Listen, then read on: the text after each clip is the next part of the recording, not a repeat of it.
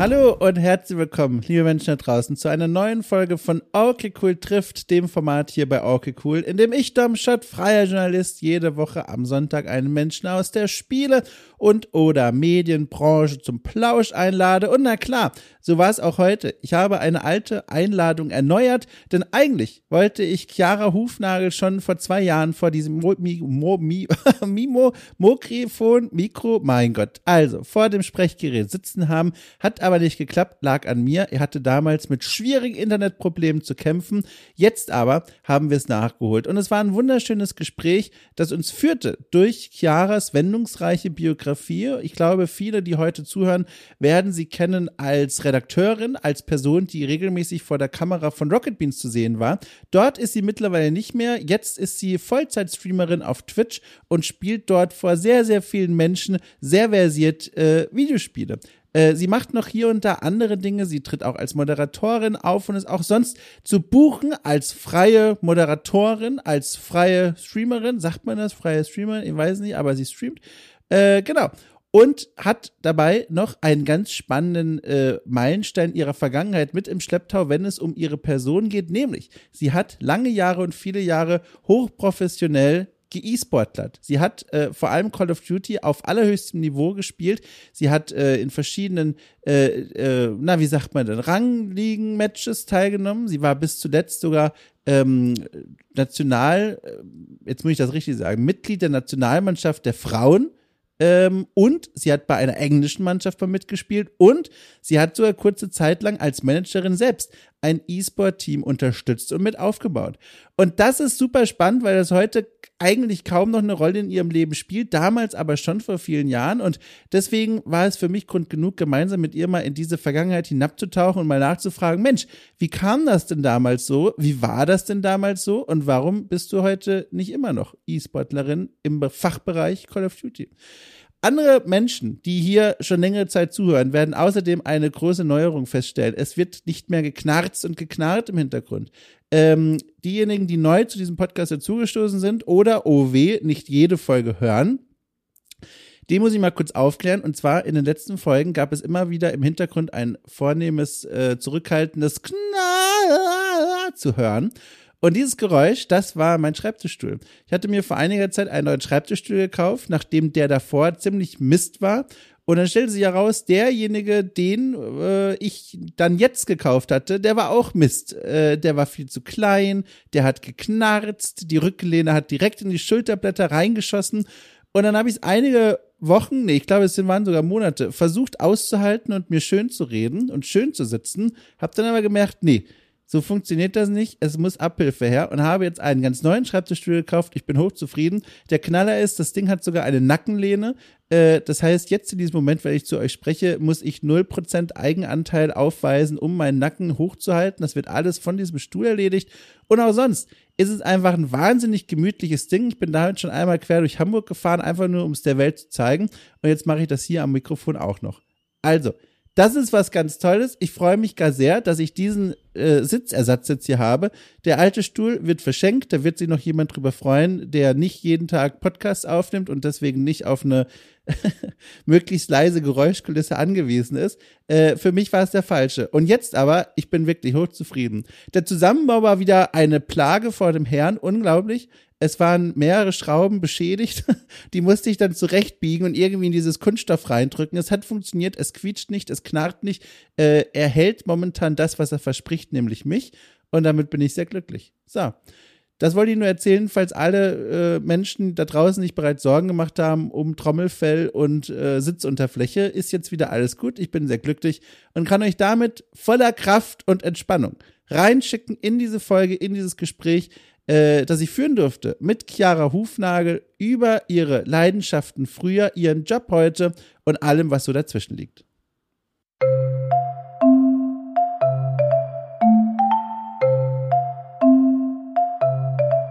Mein Gott, ich habe jetzt plötzlich so einen Puls, weil ich jetzt weiß, dass um 14 Uhr hier das Internet gekappt wird. Okay, einen Moment. So, ist das denn heute ein sehr voller Tag von dir? Also vielleicht hast du ja sonst gar keine Termine und nur der eine direkt im Anschluss oder ist das nur quasi das obere Viertel von dem Eisberg und darunter treibt noch ein restlicher Tag voller Arbeit? Ähm, nee, bei mir ist es so, dass ich um 14 Uhr den Stream anmache. Also eigentlich wäre es um 15 Uhr eingeplant oh. gewesen, aber ähm, wurde ich gefragt, ob ich auch eine Stunde früher kann. Und dann dachte ich mir, ja, das, das kriegen wir doch hin. Und ja, und dann äh, erwartet mich noch ein neuer Game Release, auf den ich mich schon oh. sehr lange freue, nämlich Pharao. Das habe ich als Kind super gerne Nein. gespielt. Und da kommt jetzt ja. eine Neuauflage. Also eigentlich ist es das alte Spiel, aber mit neuer Grafik und einem neuen Grafikstil. Ich habe es auch tatsächlich mir ganz groß auf meiner Wunschliste schon notiert, auch damals viel gespielt und jetzt sehr neugierig auf dieses, äh, auf diese Neuveröffentlichung. Und das ist ganz spannend, äh, dass wir jetzt direkt schon bei diesem Thema Twitch sind, weil ähm, ich habe, wenn du dich erinnern kannst, eigentlich hätten wir, wenn alles geklappt hätte, vor allem auf meiner Seite, schon viel früher uns mal hören sollen. Und ich habe nochmal nachgeguckt, äh, im Mai 2021 hatten wir zuletzt miteinander gesprochen und da bin ich ja dann abgesprochen abgesprungen, weil mein Internet damals, wenn du dich noch erinnern kannst, wahnsinnig problematisch war. Das war noch, als ich in, äh, nee, da habe ich schon in Hamburg gewohnt, aber das war noch ganz frisch quasi, als mein Router noch um sein Leben kämpfte. Und dann habe ich die Notizen äh, geöffnet von damals, die ich damals geschrieben habe, um mich auf mein Gespräch vorzubereiten. Und da bin ich auf einen ganz spannenden Punkt gekommen, der so ein bisschen berührt, was du gerade von deinem Nachmittag erzählt hast. Und zwar damals, also im Mai 2021, war es ganz frisch, dass du einen äh, Tweet geschrieben hast, äh, in dem es sinngemäß hieß, dass im Juni dieses Jahres, also 2021, deine Zeit bei den Rocket Beans enden wird und du dich äh, in neue Abenteuer wagst. Weißt du noch, wie das für dich damals war, diesen Tweet zu schreiben? Da warst du ja immerhin zu dem Zeitpunkt schon, wie gesagt, zwei Jahre bei Rocket Beans unterwegs. Äh, ja, also es war für mich äh, befreiend, weil diese Entscheidung ja eigentlich schon im Februar, April feststand äh, und ich nur darauf gewartet habe, bis ich das twittern kann, äh, weil in ja. dem Tweet, glaube ich, auch stand, dass ich mich entweder selbstständig mache, aber auch offen bin ähm, für andere Herausforderungen. Ja. Also wenn jemand jemanden sucht, freiberuflich oder festangestellt, kann man mich gerne anschreiben. Und ich musste feststellen, weil das ist nicht das erste Mal, dass ich das so gemacht habe, dass das tatsächlich super hilfreich ist, weil man tatsächlich viele äh, Anfragen dann kriegt, ohne Bewerbungen schreiben zu müssen. und ich hasse es, Bewerbungen zu schreiben. Äh, ja, und ja, wie gesagt, dementsprechend habe ich mich total darüber gefreut, dass ich diesen Tweet ähm, endlich mal rausballern kann. Und das waren so meine Gedanken. Hattest du damals schon im Hinterkopf, dass es vielleicht auch in die Richtung gehen könnte, die es ja jetzt genommen hat? Also im Grunde Vollzeit-Streamerin und hier und da auch noch Moderationsarbeit, aber vor allem ja eben als Streamerin beruflich tätig zu sein. War das damals schon im Hinterkopf oder war das sowas, was sich, wie sagt man, along the way quasi ergeben hat? Ich wollte nie Vollzeit-Streamerin werden. Also auch, Wirklich? ja, auch als ich gekündigt habe, war das nicht vor dem Hintergrund, dass ich jetzt Vollzeit streamen möchte. Ich glaube, viele Leute glauben das, dass ich Rocket Beans verlassen habe, weil ich jetzt äh, meine eigene Streaming-Karriere starten wollte. Ist absolut nicht der Fall. Äh, ich mag mhm. es gerne, in Teams zusammenzuarbeiten. Ich wollte eigentlich hauptsächlich eben mal ausprobieren, selbstständig zu sein. Ähm, ich bin jemand, ich habe immer so verschiedene Ziele im Kopf und möchte immer unterschiedliche Dinge ausprobieren und viele von diesen Sachen habe ich schon getan. Ähm, ich wollte im Gaming-Bereich arbeiten, äh, im E-Sport habe ich auch schon gemacht, hab Videoredaktion habe ich gemacht äh, und Videogame-Redaktion auch. Ich wollte mal in die PR reingucken, habe ich auch gemacht. Und das Einzige, was ich noch nicht gemacht habe, war selbstständig zu sein. Ähm, und ja, das, das wollte ich einfach mal ausprobieren. Habe ich aber grundsätzlich nicht direkt gemacht, denn nach Rocket Beans hatte ich einen Teilzeitjob, weil ich nicht sofort ins kalte Wasser springen wollte. Also habe ich so drei mhm, Tage gearbeitet und dann ähm, die restlichen Tage genutzt, um dann zu moderieren oder halt Videocontent für äh, YouTube-Kanäle zu machen. Und das lief dann auch recht gut und es hat mir auch sehr viel Spaß gemacht, weshalb ich dann gemeint habe, okay, 2022 ist jetzt das Jahr, wo ich komplett 100% selbstständig bin. Und da hatte ich dann auch ähm, eine Agentur gefunden, so eine Influencer-Agentur. Mhm. Und plötzlich kam über Twitch irgendwie mehr Geld rein durch Partnerschaften und Placements ähm, als durch das äh, Selbstständigsein äh, in Form von redaktionell ähm, oder moderativ arbeiten, dass ich dann mhm. irgendwie da reingerutscht bin. Also ja, jetzt bin ich irgendwie Vollzeitstreamerin. Aber klar, ich mache trotzdem noch sehr viele Dinge neben des Streamings. Ja. Ja. Ich glaube, warum auch einige Menschen, kann ich mir vorstellen, zumindest gedacht haben, sie macht sich natürlich jetzt selbstständig, um vor allem beruflich dann zu streamen, eben weil du vor der Kamera eben so gut agieren kannst. Also ich habe auch damals immer, wenn ich dich so zufällig quasi im Vorbeisappen erwischt habe, fand ich das immer super nett, dir zuzuschauen, wie du so entweder mit den anderen gemeinsam oder auch alleine bei den Rocket Beans gestreamt hast oder vor der Kamera warst insgesamt. Und ich kann schon verstehen, dass dieser Gedanke naheliegend war. Und umso kurioser finde ich, dass du, dass du das offenbar gar nicht so als Priorität vorhattest. Kannst du dich zurückerinnern und äh, erklären, warum das gar nicht das Ziel eigentlich war? Also warum lag es für dich nicht so auf der Hand wie für manche Außenstehende zu sagen, naja klar, nächster Schritt Vollzeitstreaming? Ja, das ist eine interessante Frage, weil ich ähm, damals sehr oft Leute gehört habe, die gemeint haben, hey, selbstständig, also das solltest du auf jeden Fall hauptberuflich machen und äh, warum hast du das irgendwie nie versucht, dich irgendwie so als Influencerin oder Streamerin, sage ich jetzt mal, ähm, selbstständig mhm. zu machen? Und ich habe immer gesagt, dass ich das total anstrengend finde. Ich habe ja ganz normal bei Rocket Beans gearbeitet, also ganz normal einen Vollzeitjob gehabt und mhm. dann, als ich Feierabend hatte, habe ich ja gestreamt. Und ich fand das schon sehr anstrengend. Und es waren meistens so drei Stunden am Tag und dann auch nicht immer jeden Tag, weil äh, ich kann mir das jetzt auch gar nicht mehr vorstellen, wenn man einen Vollzeitjob hat, dann abends noch mal zu streamen. Das zieht einem mhm. so viel Energie. Ähm, ja, und dementsprechend habe ich immer, wenn Leute gesagt haben, also warum machst du dich eigentlich nie bei einer, äh, bei einem Influencer-Management beworben? Habe ich gesagt, nee, das ist, also ganz ehrlich, ich habe da riesen Respekt vor, vor allen Menschen, die das hauptberuflich machen und da jeden Tag live sind und ähm, gut drauf sein müssen für die ZuschauerInnen, nur damit sie mhm. sich von, also von, damit die ZuschauerInnen dann vom Alltag abgelenkt sind. Äh, und dann gleichzeitig auch noch der ganze Kram, der da außenrum so stattfindet, äh, Dinge planen, sich selbst promoten, sowas, finde ich absolut anstrengend. Ähm, ich bin natürlich trotzdem froh, dass ich das jetzt so machen kann. Es macht mir auch Spaß, aber ich habe da immer noch Respekt vor und bin immer noch nicht der Meinung, dass ich da richtig angekommen bin. Dieses Gefühl, nicht richtig angekommen zu sein. Kannst du das erklären? Also woher kommt das oder an was denkst du, wenn du das sagst? Ich glaube, das liegt daran, dass ich halt auch sehe, wie andere Content Creator arbeiten. Und mhm. ich würde mhm. sagen, dass ich das alles noch ein bisschen lockerer nehme.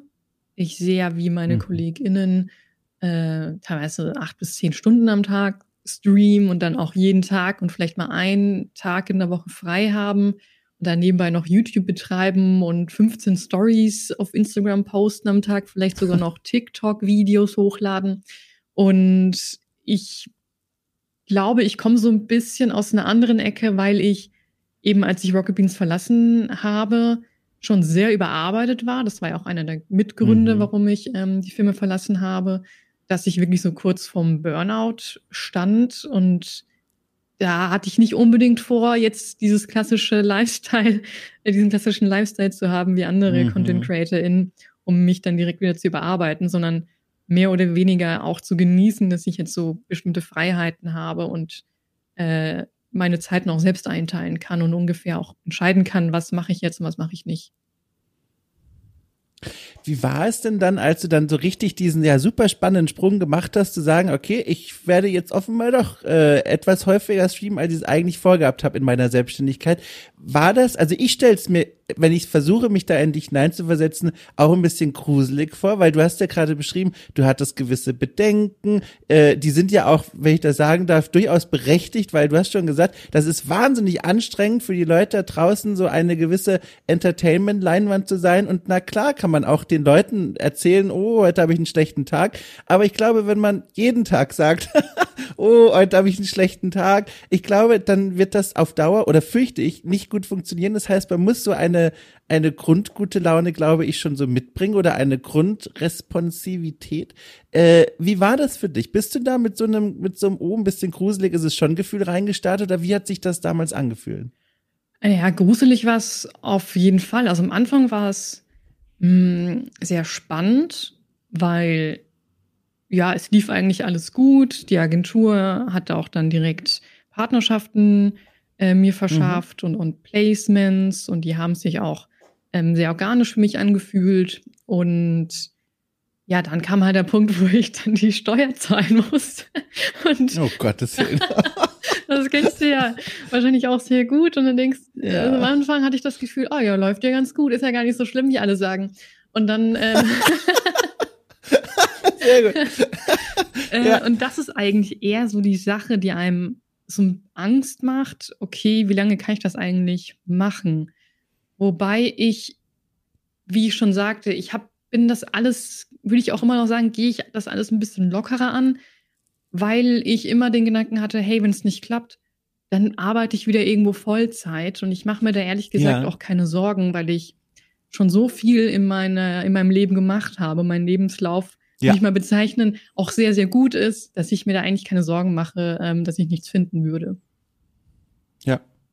Das stimmt übrigens vollkommen mit dem Lebenslauf. Ich habe hier dieses Dokument, das ist mehrseitig, weil ich Schwierigkeiten hatte, mir eine Übersicht zu verschaffen. Also was du schon wo überall gemacht hast. Wir werden heute auch bestimmt nur zu dem Bruchteil reinschauen können, aber also ich sehe total, was du meinst. Äh, ich muss noch mal kurz nachfragen mit diesem äh, Punkt, dass du gemeint hast, ähm, du könntest auch, also im, als Notfallplan oder wenn es eben dann so sein soll, auch na klar wieder in die in die voll, also in die volle Berufstätigkeit wieder ein, einstreten. Also einen klassischen festangestellten Job in Vollzeit.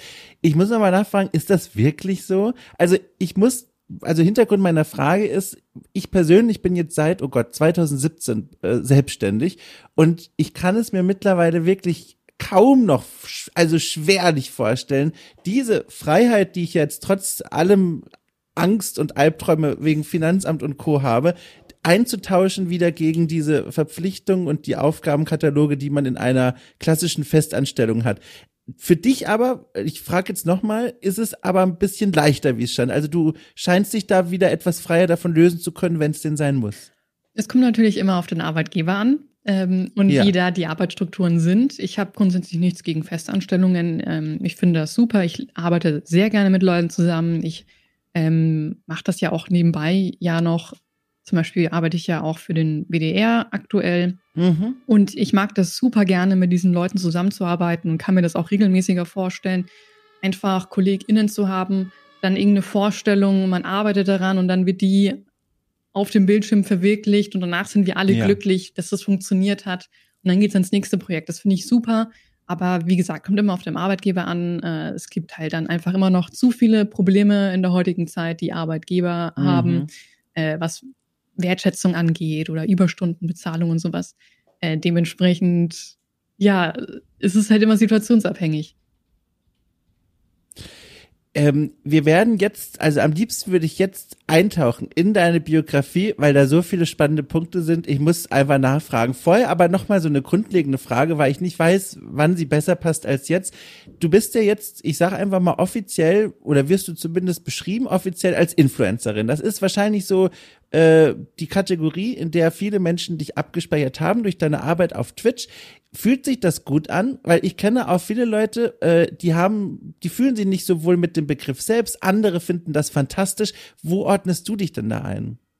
Ja, also an sich mag ich den Begriff nicht so. Mhm. Also ich, an der Begriff, wenn man so den Kern rausnimmt, ergibt schon Sinn. Es passiert oft, dass ja. ich ein Spiel spiele und dann am nächsten Tag schreiben Leute in den Chat, boah, ich fand das so interessant, habe ich mir auch gekauft. Und in dem Sinne habe ich die Leute ja schon irgendwie beeinflusst. Nicht, weil ich gesagt habe, kauft euch das, sondern weil ich irgendwie Spaß daran hatte und es hat abgefärbt. Ähm, aber für mich hat es immer so, ein, so einen bitteren Beigeschmack, wenn das so klingt, als würde man sonst nichts können. mhm.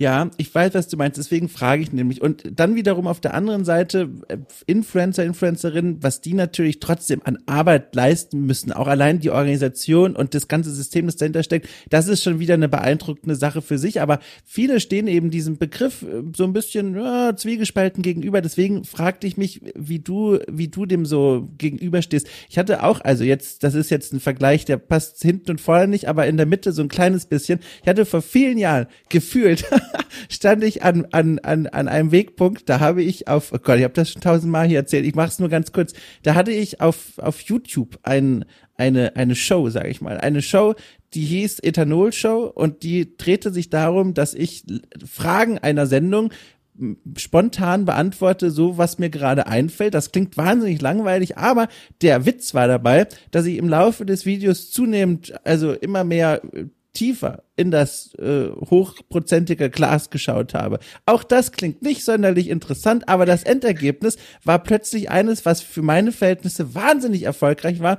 Die erste Ethanol-Show auf meinem zwölf Abonnenten YouTube-Kanal hatte über Nacht quasi über 1000 Zugriffe und das war so gruselig, dass ich erstmal das Video privat gestellt habe und überlegt habe, okay, alles klar, das ist jetzt wohl der Punkt. Ich muss mich entscheiden. Werde ich jetzt YouTuber oder oder gehe ich weiter den Weg des Journalisten und ähm, um das Ganze vielleicht auf eine etwas noch ernstere Ebene zu heben, das war immer so ein Konflikt, den ich ganz lange mit mir rumgetragen habe, diese Überlegung, okay, wie viel Entertainment darf denn im Journalismus stecken, um trotzdem noch ernst genommen zu werden und wo zieht man die Grenze? Hast du dir jemals selber solche ähnlichen Fragen gestellt? Ich meine, dein Lebensweg ist ein anderer als meiner, aber hattest du auch mal so Fragen? Also äh, Gibt es ein, weiß ich nicht, ein öffentliches Bild von dir, was du unbedingt bewahren willst und was dir wichtig ist, was du aufrechterhalten willst? Das ist eine schwierige Frage, weil ich das Gefühl habe, dass du könntest unterschiedliche Menschen fragen und jeder hat ein anderes mhm. Bild von mir, je nachdem, wann die mich kennengelernt haben. Für manche bin ich äh, Chiara, die im E-Sport war oder irgendwie noch im E-Sport ist und kompetitiv ist. Für andere bin ich Chiara, die äh, Videospielredakteurin. Ähm, oder halt einfach Chiara, die vor der Kamera äh, Blödsinn macht. Und ich finde, ich bin alles davon. Äh, das ist eigentlich, eigentlich möchte ich keinen Teil davon verlieren. Also ich bin da mit allem total cool. dann nehme ich jetzt einmal mal das Stichwort, das du fallen gelassen hast und das hier mit dir verbunden auch sowas von im Mittelpunkt des Raumes steht und zwar die Sache mit dem E-Sport. Ich habe mich durchgearbeitet, soweit ich konnte, durch deinen Lebenslauf und was du so gemacht hast und E-Sport ist ja also wirklich das, ein roter Faden in deinem Leben. Ich habe Stationen entdeckt, wie zum Beispiel äh, deine Arbeit als Chefredakteurin der E-Sports Newsseite Dexerto, Dexerto, Dexerto. Ich weiß nicht, wie man es ausspricht. Deserto. Früher De wurde es mit C geschrieben, aber aus rechtlichen Gründen Zeit, mussten wir das mit einem X jetzt äh, schreiben. Dann war ja jetzt dann war ja jetzt alles falsch. ähm, also, also jedenfalls, Dex, also Deserto. Ähm, genau, da warst du drei Jahre lang Chefredakteurin, dann warst du von 2016 bis 2018 Content Managerin für die ESL Meisterschaftswebseite. Dann hast du natürlich selber auch kompetitiv gespielt. Ich frage erst mal ganz groß, warum diese große Liebe zum E-Sport? Wie, wie bist du in diese Welt überhaupt hineingeraten? Wow, okay, das ist, das, das ist viel. Ähm also oh ja. ja, ich weiß gar nicht, wo ich anfangen soll, weil also ich habe, glaube ich, also Leute, die mich kennen, kennen die Geschichte, dass ich früher gar keine Videospiele spielen durfte, weil ich nicht gut in der Schule war und man wollte es nicht noch verschlimmern, indem man mir Zugang zu ähm, Unterhaltung gibt. mhm. ähm, aber irgendwann mal habe ich eine Xbox 360 äh, bekommen, weil ich es mir zu Weihnachten gewünscht habe und da konnte man ja dann auch online spielen. Und als ich, ich versuche es so schnell wie möglich zu, äh, zusammenzufassen. Und also um Gottes Willen, ich, also du musst um 14 Uhr gehen, aber äh, wir können ja vielleicht auch den Stream parallel einfach anmachen und sagst den Leuten, Moment hier, ich brauche noch ganz kurz für meinen Lebensweg. äh, ja, nee, das bekomme ich schon hin. Äh, genau, okay. und als ich dann ähm, online gespielt habe, habe ich direkt Leute kennengelernt über Xbox. Damals war es ähm, Burnout Revenge und Perfect Dark Zero, äh, was ich online gespielt oh, habe. Wie alt warst du da? Ganz kurz, um das einzuordnen. Oh, wann kam denn Perfect Dark Zero raus? Um Gottes Willen, ich google das. Ja, google es nebenbei. Äh. Ähm, bin auf jeden Fall 92 geboren, dann kannst du es dir ausrechnen. Es kam raus 2005. Okay, dann war ich da 13. Wow. Ja, ähm, ja, und dann, als ich dort Leute kennengelernt habe, habe ich auch schon die ersten getroffen, die so Clan-Tags hatten. Äh, Greeks of God, glaube ich, äh, hießen die. Also GOG war dann ihr Clan-Tag. Und die haben mir dann von der CSL erzählt, die Console Sports League, die früher von der ESL, also der Electronic Sports League, ähm, gegründet wurde, damit halt KonsolenspielerInnen ihre eigene Liga-Plattform haben, weil bei der ESL ja hauptsächlich PC stattfindet. Und ja, dann zu Halo und Call of Duty bin ich so in die Clan-Szene, sage ich mal, reingerutscht und, und in E-Sport. Und äh, dadurch, dass ich selbst nicht so viel spielen durfte, wollte ich eben anderweitig noch mit der Szene zu tun haben und habe mich eben ähm, ja engagiert und war dann bei der CSL auch ähm, Co-Master League Admin für Call of Duty. Das bedeutet, dass ich dann da Tickets bearbeitet habe, wenn Leute sich gestritten haben, weil irgendein Match nicht gut vonstatten gegangen ist. Oh, sehr gut. Ja, ja. Oder ich habe halt News geschrieben zu äh, kommenden Turnieren, beziehungsweise die dann auch ähm, mitgeplant und äh, ja, dann quasi auch beauf beaufsichtigt.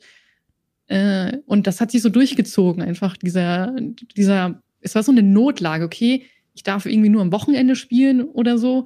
Deswegen versuche ich unter der Woche mich anderweitig noch mit dem Thema zu beschäftigen, einfach nur damit ich da Kontakt zu dem habe, was ich liebe. Mhm. Das heißt, wenn ich das richtig verstehe, was dich da zu Beginn zumindest vor allem fasziniert hat, war dieses Gefühl, okay, da sind auch noch andere Leute, die machen das gleiche wie ich, mega geil. Genau, und ich war halt auch unfassbar gut in Call of Duty, deswegen. Das ist nämlich jetzt der nächste Punkt gewesen, weil sehr gut. Das wollte ich nämlich fragen. Das kommt ja natürlich noch oben drauf, weil du hast ja dann auch selber kompetitiv Call of Duty und Co. gespielt. Was ist, also, wie war das? Wie stelle ich mir das vor? Sitzt man da, also oder lass es mich anders sagen. Also ich spiele ja auch Call of Duty und auch schon lange, seit es das Franchise quasi gibt. Und ich würde von mir behaupten, okay, ich kann das schon und es funktioniert schon gut und ich bin da jetzt auch nicht schlecht. Aber ich hatte noch nie den Moment, wo ich vorm Fernseher saß und auf meinen Controller guckte und dann in den Spiegel und in meine Augen und sagte, Dom, du musst raus in die Welt. Du musst, du musst der Beste der ganzen Welt werden und in die Liga. Und was weiß denn ich? Ich hatte diesen Moment nie. Wann war denn der Moment bei dir? Äh, ja, das kam eigentlich schon recht früh, als ich eben darauf aufmerksam gemacht wurde, dass es die CSL gibt. Da gab es so Ladders, also das heißt, äh, mhm. es war einfach eine riesige Tabelle mit lauter Leuten aus Deutschland beispielsweise, die dann sich gegeneinander herausfordern können. Ähm, und wenn du gewinnst, steigst du eben in dieser Ladder auf und wenn du verlierst, dann steigst du ab.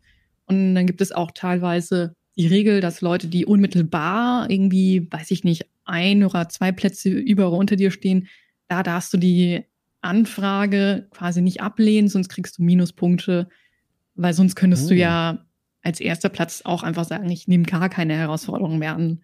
Mhm. Und ja, dann dachte ich mir, komm, meldest du dich da einfach mal an.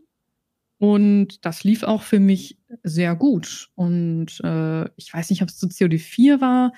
Da, glaube ich, war es für mich so semi okay. Das war auch, glaube ich, gegen Ende von Call of Duty 4. Ähm, aber zu Call of Duty 5 dann war ich schon in Deutschland in den Top 10. Und Leute ja. haben dann auch am Anfang mal gedacht, weil es zu der Zeit auch ähm, kaum Frauen gab. Ja, komm, die mhm, fordern wir mhm. jetzt heraus. Das ist ja easy, dann kriege ich super einfachen Punkt und steige auf. Und dann waren die halt dann auch ähm, manchmal total freudig überrascht, dass äh, ich so gut spiele und manche natürlich nicht. Ähm, aber mhm. ja, dadurch hat man Kontakte geknüpft, äh, dann selber ein Team gebildet und ja, dann kam so ein Ball ins Rollen. Was war denn in dieser E-Sport-Karriere rückblickend für dich so das wichtigste und größte und ja, das wichtigste und größte Turnier oder Match oder Spiel, bei dem du mitgemacht hast? Was war der Höhepunkt? Ähm, da muss ich noch mal auch kurz erwähnen, dass das ja auch alles so die Anfangszeit war von ja, Call of Duty ja. und die deutsche Szene war zu dem Zeitpunkt auch noch recht klein. Das heißt, man hat ja auch nicht um Preisgelder gespielt, sondern dann irgendwie Headsets oder eine Premium-Mitgliedschaft in der CSL, damit man, damit man dann deine Awards sehen kann, welche Turniere du gewonnen hast. So, das waren dann so kleine Grafiken. Denn wahrscheinlich jetzt so NFTs, könnte ich mir vorstellen. Ähm, ja, und bei mir ist eine gute Frage. Also, ich habe ja dann auch sehr viel im Team gespielt. Und es ja. war auch weniger, dass wir das Turnier jetzt gewonnen haben, sondern dass wir so ein bisschen ja. Unruhe gebracht haben in bestehende Strukturen, äh, Teams, die dachten, okay, äh, das wird jetzt einfach gegen die. Da habe ich einfach so ganz spontan ein Team gegründet. Äh, wir sind Piraten und bei so einer Championship mitgemacht. Und äh, wir haben vielleicht nicht jedes Match gewonnen, aber wir haben einige Leute sehr, sehr nervös gemacht. Äh, und das hat mir mhm, schon am mhm. meisten Spaß gemacht, einfach Leute so aus dieser sicheren Position rauszukitzeln und dass sie dann doch ein bisschen nervöser werden. Mhm. Heute bist du ja, also ich, hoffentlich habe ich da keine grundlegenden Informationen verpasst bei der Recherche, aber heute bist du ja nicht mehr aktiv in der Welt des E-Sports unterwegs als Teil des Teams oder sowas. Warum eigentlich nicht? Ähm, das hat mehrere Gründe. Also ich habe früher hauptsächlich in Teams gespielt, wo nur Männer waren. Ähm, mhm.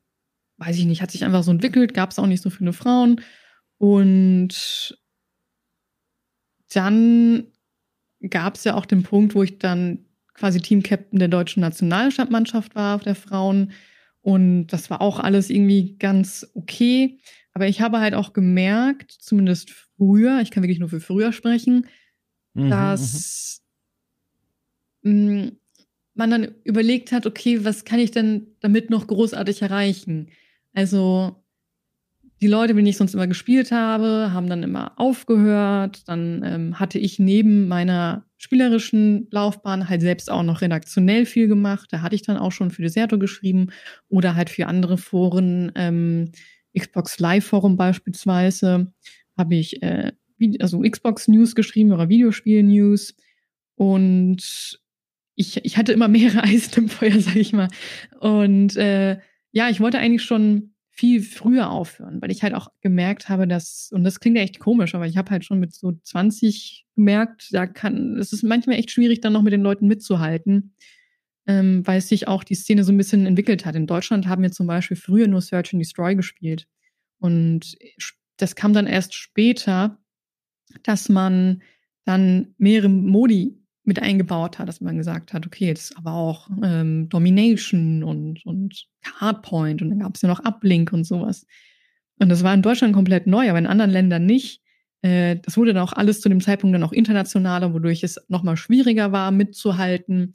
Äh, wir in Deutschland haben sogar noch dieses, diesen Modus, dass man mehrere Game-Modi spielt und nicht nur Search and Destroy Random Gen genannt. Und ähm, ich war dann auch kurzzeitig in so einem Team aus England habe ich mitgespielt. Und dann habe ich das immer Random Gen genannt und die, hä, was? Wir spielen ganz normal competitive, was meinst du? Äh, ja, aber ich habe auch früher immer gesagt, und das soll jetzt wirklich, soll keiner falsch verstehen, ich mhm. möchte ungern in einem Team spielen, wo nur Frauen sind. Es liegt nicht an den mhm. Frauen, sondern es liegt an den Organisationen die dann meistens das einfach nur vermarktet haben. Oh, wir haben ein Frauenteam mhm. und man, ich habe mich da nicht ernst genommen gefühlt.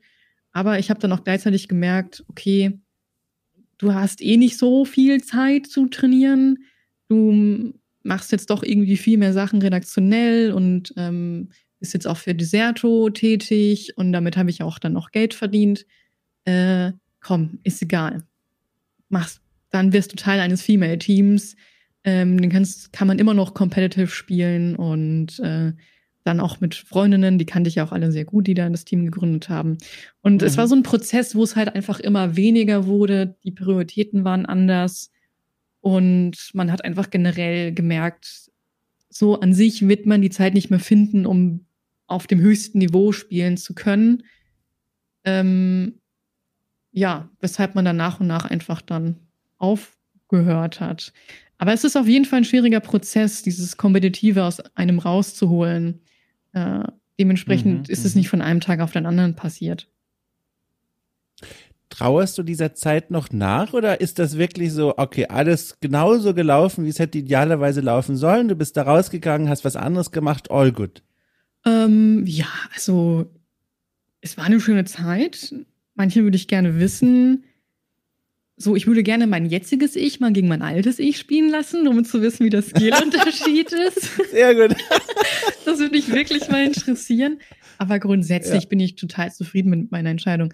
Also klar, Call of Duty kann vielleicht jetzt nicht mit einem Counter-Strike oder so mithalten, aber mhm. es ist trotzdem immer professioneller geworden, aber auch schon teilweise so professionell, dass der Einstieg da rein sehr, sehr schwierig ist mit gefranchiseden mhm. Ligen, wo du Geld zahlen musst, um einen Spot da zu bekommen, wie halt in League of Legends. Und dementsprechend, ähm, glaube ich, bin ich da, wo ich bin, wahrscheinlich besser geraten. Jetzt hast du ja spannenderweise ja wirklich also die komplette Vertikalität dieser Branche mal durchlaufen, also als angefangen quasi als talentierte Spielerin und dann schließlich Kapitänin des der Frauennationalmannschaft wie hast du so rückblickend diese E-Sport-Szene eigentlich so wahrgenommen? Also war das eine Welt, in der du dich wohlgefühlt hast? Ich, ich kann's, ich habe dazu gar keine Einblicke. Ich habe selber mal und auch da wieder, also jetzt das ist ähnlich wie mit der YouTuber-Karriere vorhin als Vergleich. Das stimmt nur in der Mitte so ein bisschen als Vergleich, aber trotzdem ganz kurz. Äh, ich habe äh, Anfang der 2000er kompetitiv Age of Mythology gespielt und das ist ja, also wir sind in einer ganz anderen Welt. Echtzeitstrategie. Ähm, gefühlt waren da alle also so relaxed habe ich noch nie Menschen kennengelernt wie auf diesen Turnieren, die ich da hatte mit meinem Clan gegen andere Clans. Da habe ich also nie ein böses Wort gelesen und die Leute waren also, die, also es ist unglaublich, wie lieb da alle zu einem waren. Also auch in den verbissensten Matches, vielleicht hatte ich auch einfach Glück, aber die Szene war super angenehm, geradezu familiär, würde ich sagen bei Call of Duty hat man ja gewisse Klischees und Vorurteile und so im Kopf. Wie war es denn aber jetzt wirklich? Wie, wie war es denn da für dich als Profi unterwegs zu sein? Ähm, also früher, so ganz am Anfang, habe ich mich auch total wohl gefühlt. Die waren noch alle nett. Ja. Ich habe wirklich sehr wenig Erfahrung auch gemacht, äh, dass Leute mich jetzt irgendwie beleidigt haben, mhm. ähm, sondern die meisten haben sich eigentlich echt auch so drüber gefreut. Äh, ich muss natürlich ja diese Perspektive auch noch mit einfließen lassen. Als Frau ist es ja auch nicht immer einfach in, in der Gaming-Branche. Mhm. Dazu zählt halt E-Sport auch. Ähm, ich bin eine der, einige der wenigen Menschen, auch einer der wenigen Menschen, die da glücklicherweise nicht so schlimme Erfahrungen gemacht hat, sondern mhm. ich hatte den Eindruck, und das war immer so meine Lebensdevise, naja, wenn du zeigst, dass du spielen kannst, ist alles cool, dann äh, respektieren dich die Leute, weil ich diese Erfahrung ja. gemacht habe, aber die hat halt nicht jeder. Äh, ja. Als sich aber dann die Szene auch ein bisschen vergrößert hat und alles internationaler wurde und dann kam auch noch mal ein großer Schwall an neue, neuer Menschen, die eben kompetitiv gespielt haben. Da hat sich dann schon alles so in gewisse Drama-Richtungen entwickelt. Klar gab es auch. Echt? Ja, es gab natürlich auch Leute, mit denen man total gut kann und mit denen man gut reden kann, aber untereinander, und ich glaube, es ist aber in jeder in jedem E-Sport-Spiel so, ähm, gibt es dann auch mal Beef oder ein Team trennt sich, weil man sich gestritten hat. Mhm. Und ähm, ich weiß nicht, ob du das bei deiner Recherche herausgefunden hast, aber ich habe für ein paar Monate, waren wirklich nicht viel, habe ich ein Call of Duty-Team gemanagt. Und das, was die teilweise für Probleme haben, so Dinge, die man echt ganz ehrlich, so Dinge, die man super einfach lösen könnte, wenn man ganz offen miteinander reden würde, musste ich für sie regeln. Ähm, und auch einfach mal die Tatsache, dass man, ich weiß nicht, ob viele Leute immer noch dieses Problem haben, aber vielleicht ist es für euch auch eine Lebensweisheit. Wenn jemand für irgendein Problem hervorruft, dann bringt es absolut nichts zu sagen, hey, du bist schuld, sondern das, was viel produktiver ist, ist zu sagen, okay, wir haben jetzt dieses Problem, lass uns mal gemeinsam nach einer Lösung suchen und nicht mit dem Finger auf Leute ja. zu zeigen. Und auch das diesen äh, Spielern beizubringen, hat auch so viel gebracht. Ich habe so schnell Drama immer lösen können, einfach nur, indem ich denen gesagt habe, okay, ja, dann ist das jetzt vielleicht so passiert, aber lass mal nach einer Lösung suchen. Aber hat auch nur ein paar Monate ausgehalten, ne? Also Also, nee, ich habe tatsächlich dann gehabt, äh, ein Jobangebot bekommen von Rocket Beans, beziehungsweise ich ah, dann nach äh, Hamburg eingeladen. Da schließt sich der Kreis. Sehr gut. Ach, spannend. Also auch da, auch das muss ich fragen, weil es mich auch einfach interessiert. Auch diese Funktion als Managerin quasi eines Teams ist jetzt nichts, wo du sagst, ach Mensch, also schade, dass mir die Zusage bei Rocket Beans dazwischen gekommen ist. Dem wäre ich schon gern näher äh, weitergegangen. Also klingt so wie nach einer spannenden Erfahrung, hat man mal gemacht, aber jetzt auch wieder gut. Genau, ja, wie eingangs erwähnt, ich wollte immer schon viele Dinge ausprobieren, ja. ist heute nicht anders. Dann mache ich das halt mal und bild mir so meine Meinung. Und nein, das ist nichts, was ich unbedingt machen möchte. Auch großen Respekt an alle Influencer-Manager. Äh, das ist nämlich, glaube ich, so ähnlich bei manchen. Also jetzt nicht, dass es Beef gibt, sondern auch einfach, weiß ich nicht, ähm, Leute mal an Dinge erinnern müssen oder so. Apropos viele Dinge ausprobieren und Eisen im Feuer und so weiter, da gibt's ja noch einen Teil deines äh, früheren Lebens, sage ich mal, der auch noch durchaus relevant ist, also und zumindest hochspannend, und zwar, du hast ja studiert. Und zwar was ganz Spannendes. Ich habe gelesen, Sprache und Kommunikation in Marburg und du warst Fremdsprach, oh Gott, jetzt muss ich mich aufrecht hinsetzen, um das auszusprechen. Fremdsprachenkorrespondentin, oh Gott, du hast den Fremdsprachenkorrespondentin, ich, ich einmal versuche ich ja, Fremdspra Fremdsprachen Korrespondentenabschluss der Euroschule Bamberg. Mein Gott, was ist denn da los? Was hat's denn damit auf sich? Äh, also im Grunde genommen war alles mehr oder weniger Mittel zum Zweck, weil ähm, ich damals, ich habe ja gesagt, ich war nicht so gut in der Schule, deswegen war ich in der mhm. Hauptschule. Und dann war eigentlich alles, was danach kam, einfach nur Ziel, damit ich studieren kann. Also bin ich dann, mhm. ähm, ich weiß nicht, ich glaube in der siebten Klasse oder sechsten Klasse, bin ich dann auf die Wirtschaftsschule gegangen, ähm, wo man sowas ähnliches hat wie so ein Realschulabschluss, also die mittlere Reife. Ja. Ähm, und da hast du halt so Fachbereiche und meiner war halt Wirtschaft, deswegen hatte ich Rechnungswesen und BWL. Und dann war eigentlich der schlauste Weg, eine Ausbildung zu machen, weil ich dann nach der Ausbildung eben auf die Berufsoberschule gehen kann, um mein Abi nachzuholen. Also bin ich eben zu der Euroschule gegangen ähm, und habe meine Ausbildung gemacht als Fremdsprachenkorrespondentin, äh, was ohnehin ja trotzdem Sprachen sind immer hilfreich. Ähm, zu dem Zeitpunkt war auch nicht sicher, ob ich ja was Richtung Gaming mache. Weil hätte ja auch sein können, mhm, dass ich mhm. Industriekauffrau werde oder Dolmetscherin. Das war nämlich auch ein Fach, was wir eben gedolmetscht haben. Ähm, Geschäftsbriefe geschrieben, Spanisch, Englisch und, und Texte übersetzt und so. Äh, ich hätte an sich auch noch ein Jahr länger da machen können, dann hätte ich, glaube ich, sogar ein Fachabi gehabt. Aber mhm. das habe ich lieber gelassen. Dann, dann wäre simultan Dolmetschen hinzugekommen, was ich, glaube ich, was, glaube ich, sehr, oh. sehr schwer ist. Äh, und gleichzeitig war es uns verboten, bei Übersetzungen, wenn wir Texte übersetzen, ein Wörterbuch zu nutzen. Ähm, ich weiß nicht warum. Uh. Weil man, glaube ich, echt nicht von Menschen erwarten kann, dass man alle Wörter dieser Welt kennt. In allen Sprachen. ja. Das heißt, wenn du da bei der Prüfung einfach die Wörter nicht kanntest, dann bist du halt durchgefallen und die Jahresnote war egal. Weiß nicht, ob das mein heute Gott. noch so ist. Äh, ja, dementsprechend war mir das zu riskant und äh, bin eben zur Berufsoberschule gegangen und habe dann mein Abi nachgeholt, auch mit den äh, Fächern BWL und, und Rechnungswesen hatten wir da auch. Ja, das hat die Frage beantwortet, oder? Ich frage mich noch, während du das erzählst und vor allem während du das so unaufgeregt erzählst, das war dann wohl also kein Leidenschaftsstudium oder etwa doch. Also dieser, dieser Weg rein in die Fremdsprachenkorrespondenz und all dem, was dazugehört, war das ein Leidenschaftsweg oder war das so ein, ja, kann nicht schaden mit den Sprachen? Mm, also es war auch ein Vorschlag von meiner Mutter, also da selber kam ich nicht drauf. Meine Schwester war auch. Ein, ein Vorschlag, wenn ich fragen darf, oder ein Mach mal jetzt? Ich, ähm, sagen wir mal, ich war wahrscheinlich eher ein Mach mal jetzt, weil ich mich um nichts gekümmert habe. Also ich war. Okay, verstehe, ja. Ich war als Kind, Jugendliche immer so, ja, wird schon werden und habe immer alles ja, bis zum ja. letzten Augenblick hinaus gezögert und dementsprechend ist ja auch gut, dass sie sich drum gekümmert hat, weil sie wusste, ich würde es nicht tun. Ähm, und manchmal hat man ja auch gar nicht so richtig im Blick, was es noch für Wege gibt, um an Abitur mhm. zu kommen und dann ans Studium. Äh, ja, und dementsprechend, es ist, ich, mir hat die Ausbildung auch Spaß gemacht. Ich, irgendwie war die, weiß ich nicht, die Leute waren äh, cool. Der Unterricht war jetzt nicht immer spannend, aber man hatte viele Freiheiten. Also ich würde es auf jeden Fall nochmal machen, weil es ja eine schöne cool. Ausbildung war.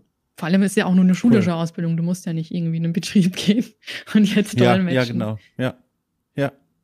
Und von hier aus, mit, also hier apropos, würde ich wieder so machen, sind wir quasi wieder äh, in der Gegenwart, nochmal bei deiner vor allem Streaming-Arbeit. Wie ist es denn jetzt so? Also jetzt machst du das jetzt schon eine ganze Weile, du hast diese Welt jetzt schon etwas besser kennengelernt.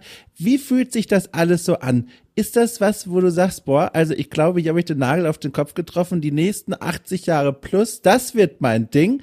Oder ist da auch sowas, wo du merkst, okay, das ist jetzt ein Kapitel meines Lebens, aber das nächste, das wird nochmal auf anderen Seiten geschrieben? Also ich kann mir grundsätzlich nie vorstellen, irgendetwas 80 Jahre lang zu machen. okay, wir können aber 70. Also wenn es an der Zahl hängt, die lässt sich äh, runterdrehen. äh, nein, die Vorstellung alleine irgendwie etwas zehn Jahre vielleicht auch schon zu machen, es ja. fällt mir halt sehr schwer. Äh, ich, ich plane auch nie so weit voraus, sondern wenn äh, es kommt, wie es kommt. Mhm, so mhm. ist, ist mein Gedanke. Also wenn ich jetzt dieses Jahr feststellen würde, okay, jetzt finanziell klappt das nicht so richtig, das Haupt, weiter hauptberuflich zu machen, dann bewerbe ich mich jetzt. Und ich glaube, mhm. viele Leute, ähm, ich nehme jetzt mal als Beispiel Bonschwa, weil ja kürzlich auch ein Video kam, mhm. wo sie nochmal drüber sprachen, dass sie teilweise wirklich jedes Jahr nicht wissen, ob sie das jetzt nochmal weitermachen ja. können. Ähm, ja. Gilt für mich genauso. Ich weiß es eben nicht. Und das ist auch erstmal okay. Die einzige Angst ist halt eher, wie ich schon sagte, ich habe jetzt nicht die Angst, dass ich nichts finden würde. Die einzige Angst ist eher, dass ich nicht das finde, was zu mir passt. Mhm. Ähm, und ich dann vielleicht bei einem Arbeitgeber lande, wo ich halt nicht gut behandelt werde oder so. Ähm, mhm. Aber ja, um die Frage zu beantworten, kann mir jetzt nicht vorstellen, das zehn Jahre zu machen. Auch wenn es Spaß macht. Vielleicht, aber ja, ja. Äh, vielleicht, ja. Ich wollte nur noch mal, vielleicht noch mal, um noch mal mehr so in das Detail reinzugehen, weil, äh, also du hast die Frage natürlich beantwortet, aber noch mal so im Detail würde mich jetzt interessieren, vielleicht was noch mal zu schärfen. Jetzt im Anschluss beginnt ja quasi ein Stream von dir. Mhm. Und wie lange wird der gehen, so voraussichtlich, so etwa? Bis 20 Uhr, also sechs Stunden würde ich jetzt mal wow. sagen. Das ist einer okay, der also längeren also Streams, ja. Okay, also sechs Stunden Stream, der jetzt heute Nachmittag beginnt. Was ist denn so ein, ich sage mal, Worst Case, auf den du jetzt gar keinen Bock hättest? Also wo du sagst, okay, wenn das passiert, das sind genau die Momente bei deiner Arbeit als Streamerin, die nerven einfach am meisten, vor denen hast du am meisten Angst. Nenn es, wie du möchtest. Was ist so das, wo du sagst, boah, also das, auf das könnte ich auch verzichten? Ähm ich, ah, das ist aber ein allgemeines Internetproblem, dieses penetrante Dinge falsch verstehen wollen. Ja, ja.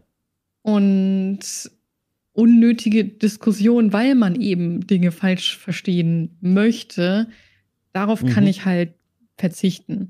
Also es ist schon etwas, was mich manchmal so mitnimmt oder mh, hm, worauf, worauf ja ich einfach meistens auch keine Lust habe, ist, dass man irgendwas twittert. Twitter ist natürlich wieder vielleicht nicht das beste Beispiel, weil Twitter ohnehin aktuell sehr toxisch ist. Und schon kommen Leute und meinen da irgendwie noch was antworten zu müssen, was nichts mit dem Thema zu tun hat, weil man glaubt, aus zwischen den Zeilen irgendwas entdeckt zu haben. Und ja, dann ja. denke ich mir, man, dann schreib halt bitte einfach gar nichts, weil, oder geh wieder zur Schule. Wie kann man denn, in der Schule hat man doch mhm. Deutschunterricht und wie man Texte bearbeitet und der Erörterungen. Warum mhm. kennen das die Leute nicht mehr? Und das ist etwas, also ich habe auch immer gesagt, wenn ich jetzt nicht einen Shop machen würde, wo es wichtig ist, Social Media zu haben, wäre ich jetzt einfach eine Privatperson, die, was weiß ich, äh, Tierärztin wäre oder sowas. Ich würde mir nie einen Social Media Account machen. Wozu? ja, ja, ich war, oder man hätte so einen diesen, dieser ganz kleinen Accounts, der privat ist und wo nur fünf Leute in der Folgenliste sind. Das sind alles Leute, die man kennt und das war's.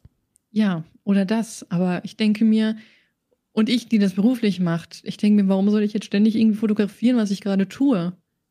Das, ja, also, ja. und ich sage jetzt mal, ich werde schon auch zu Events eingeladen und selbst dann vergesse ich so, oh ja, stimmt, hätte ich ja mal dokumentieren können, aber ich will ja gerade eigentlich den Moment erleben und ich bin super schlecht in meinem Job, aber naja. Ja. ist, überträgt sie das auch manchmal auf den Chat? Also meine Frage geht in die Richtung, ähm, und dann machen wir vielleicht sogar den dritten, nicht ganz passenden Vergleich dieser Aufnahme hier, in dem ich sage, ganz selten, manchmal, streame ich auch. Und das sind für meine Verhältnisse Millionen von Menschen. In Wirklichkeit sind es zwischen 50 und 60, die mir da zuschauen. Ich kann es jedes Mal nicht glauben und freue mich sehr. Und dann gibt's aber auch manchmal Tage und Momente, da merke ich, boah, ich möchte gerade vor allem spielen und äh, habe nicht großes Interesse daran, quasi wie eine Mailbox jede Nachricht im Chat direkt zu beantworten. Vor allem, wenn ich dann sehe, dass vielleicht manche Menschen sogar beleidigt reagieren, wenn ich nicht sofort reagiere und irgendwie äh, das Spiel pausiere und mir große Gedanken mache. Jetzt ist das bei dir ja multipliziert mal millionenfach. Da sind ja so viele Leute in deinem Stream und schreiben und chatten. Denkst du dir dann auch manchmal, oh, also ich, wenn es ginge, würde ich jetzt auch den Chat einfach ausmachen und nur so spielen. Oder wo hört das auf, dieses Gefühl? Also, so groß bin ich jetzt auch wieder nicht auf Twitch. Aber, also. Also, in die Richtung ja. gehen. es kommt immer aufs Spiel an. Also, ich habe eine echt ja. gute Community. Es sind alles liebe Menschen. Und Schön. es ist eine ganz normale Twitch-Dynamik, dass man dann auch mal einen Witz auf Kosten Streamers macht. Aber genauso geht's eben andersrum. Wenn ich jetzt aber ein From Software Game streame und Leute haben dieses Spiel schon gespielt, Backseat Gaming beispielsweise, kann ich einfach nicht gebrauchen. Top. Das ist sehr schlimm. Ja. Und ich, ich kann auch teilweise nachvollziehen, dass man diesen Drang hat, weil wenn ich irgendwem beim Dark Souls Spielen zugucke, denke ich mir auch, man, das ist doch eigentlich so logisch. Aber dann blicke ich so zurück. dann blicke ich so zurück, wie ich zum ersten Mal Dark Souls gespielt habe. Und das habe ich gestreamt. Ja. Und das kann sich immer noch jeder angucken. Es ist nicht logisch. Es ist, in dem Zeitpunkt hat man vielleicht auch mal einen Tunnelblick. Und dann muss man es als Zuschauerin auch mal aushalten, dass äh, die Streamer, der Streamer, äh, die Streamerin, der Streamer das gerade halt nicht hinbekommt. Ähm, ja, genau, das ist eigentlich eher so das größte Problem. Aber ich mag's mit mhm. dem mit dem Chat so interagieren und das finde ich ja eigentlich eigentlich der einer der schönsten Dinge, die man auf Twitch hat. Klar gibt es mal so Ausreißer, dass wo dann jemand vorbeikommt, der eigentlich sonst nie da ist, nur einen blöden Spruch auszuhauen. Aber das juckt mich jetzt weniger, weil ich mir denke, okay, der Person war irgendwie langweilig, das hat keinen Einfluss auf mich. Einfach weg damit. Fertig. Schön. Das ist wirklich, ich, und keine Sorge, ich habe hab die Uhr im Blick, ich weiß quasi, dein Bus steht schon vor der Tür, aber ich will noch eins sagen, ich, ich finde das so schön, dir so zuzuhören. Du machst immer nach außen hin so diesen sehr, wie sagt man denn, leaned back Eindruck, so so entspannt und und einfach nur einfach gute Zeit haben wollen und dieses Bedürfnis und diesen Eindruck, der hat sich finde ich jetzt in der zurückliegenden Stunde mit dir noch mal voll bestätigt. Also okay, ich dass dachte, dieser du Wunsch. So, nee, du bist ja richtig nicht, keine Sorge. Nein, um Gottes Willen, nein. Also man, ich finde, man hört halt total schön raus, so, was dein Bedürfnis ist und was du dir, was du dir erwünschst von dieser Streaming-Sache. Und so wie es aktuell klingt, in großen Teilen scheinst du das auch zu bekommen. Und das freut mich sehr. Äh, ja, das, das freut mich auch. Also, ich möchte natürlich auch keinen falschen Eindruck erwecken. Klar, gibt's auch gute und schlechte Tage, aber mhm. insgesamt ähm, macht mir Streamen sehr, sehr viel Spaß. Ich weiß, ich hoffe, das kam jetzt nicht irgendwie die ganze Zeit so rüber, dass mir das eigentlich keinen Spaß macht. Es war super nein. viel Spaß. Aber ich finde halt so in Maßen. ja, ja. Nee, nee, genau. Und wie gesagt, wenn man mal sieht, wie viel Arbeit da so reinfließt, dann kann man schon verstehen, dass man auch einfach mal Pause von braucht. Man braucht immer Pause, manchmal ist es auch einfach zu viel, aber das ist auch einfach nur menschlich. So. Und jetzt sind wir ganz solomonisch philosophisch geendet äh, mit diesem Gespräch hier, das ich wirklich sehr genossen habe. Ich freue mich wirklich doll, dass es jetzt geklappt hat und wir uns unterhalten konnten. Und ich wünsche dir einfach für den Stream, der jetzt quasi gleich folgt und den vielen weiteren, die in den nächsten maximal zehn Jahren noch kommen, auch ganz viel Spaß. Danke dir. Vielen Dank für die Einladung und das schöne Gespräch.